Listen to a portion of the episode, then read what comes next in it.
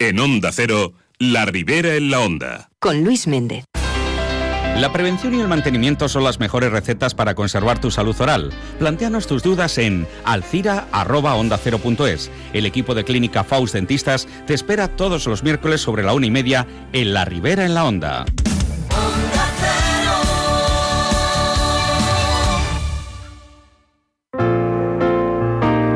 Como cada miércoles en la Ribera en la Onda hablamos de salud bucodental. Muchas veces hemos escuchado que la salida de las muelas del juicio pueden producir apiñamiento de dientes y que es necesario extraerlas.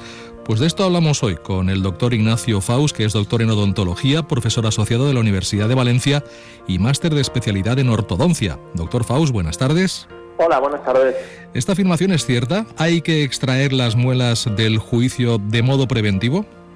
Bueno, de modo preventivo, eh, a lo mejor es necesario extraerlas en casos en los que veamos que estas pueden ocasionar algún tipo de patología en dientes adyacentes o algún tipo de patología quística. Pero creo que no es necesario extraerlas en la mayoría de casos eh, pensando en la prevención del apiñamiento en un caso de ortodoncia. Y si se ve que se va a producir ese apiñamiento de dientes, eh, ¿qué hay que hacer? El apiñamiento de dientes eh, está estudiado que no única y exclusivamente es dependiente de la existencia o no de muelas del juicio.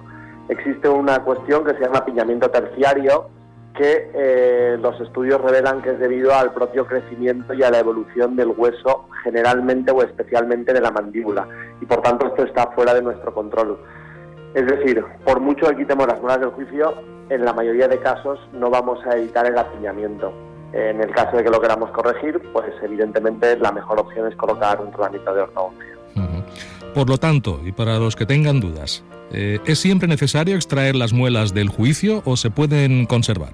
Cuando utilizamos la palabra siempre y nunca, creo que son eh, dos palabras que hemos de intentar evitar, porque evidentemente cada paciente tiene unas características concretas y hemos de personalizar el tratamiento para estos casos.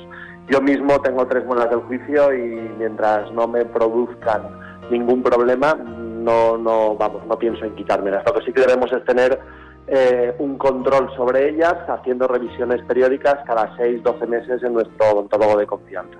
Pues creo que ha quedado bastante claro. Doctor Faust, muchísimas gracias por atendernos y hasta la próxima ocasión. Muchas gracias a vosotros. Un saludo.